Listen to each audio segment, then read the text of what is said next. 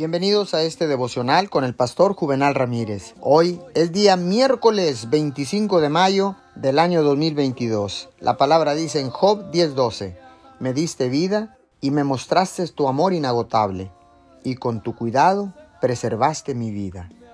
Déjeme decirle que Job atravesó un periodo en el que todo lo que podía andar mal salió mal.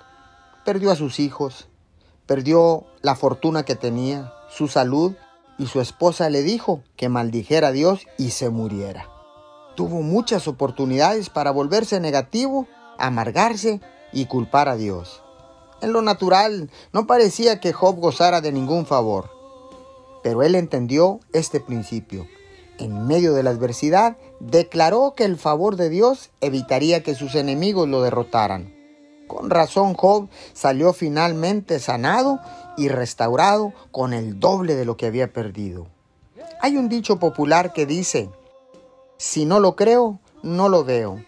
En el camino de Dios, si no lo cree, no lo mirará jamás. Usted no puede esperar a verlo antes de decidirse a creer.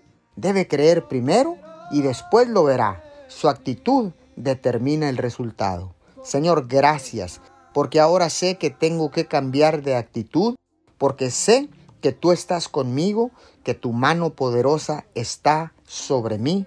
Te doy gracias por todo esto en el nombre de Jesús. Amén y amén.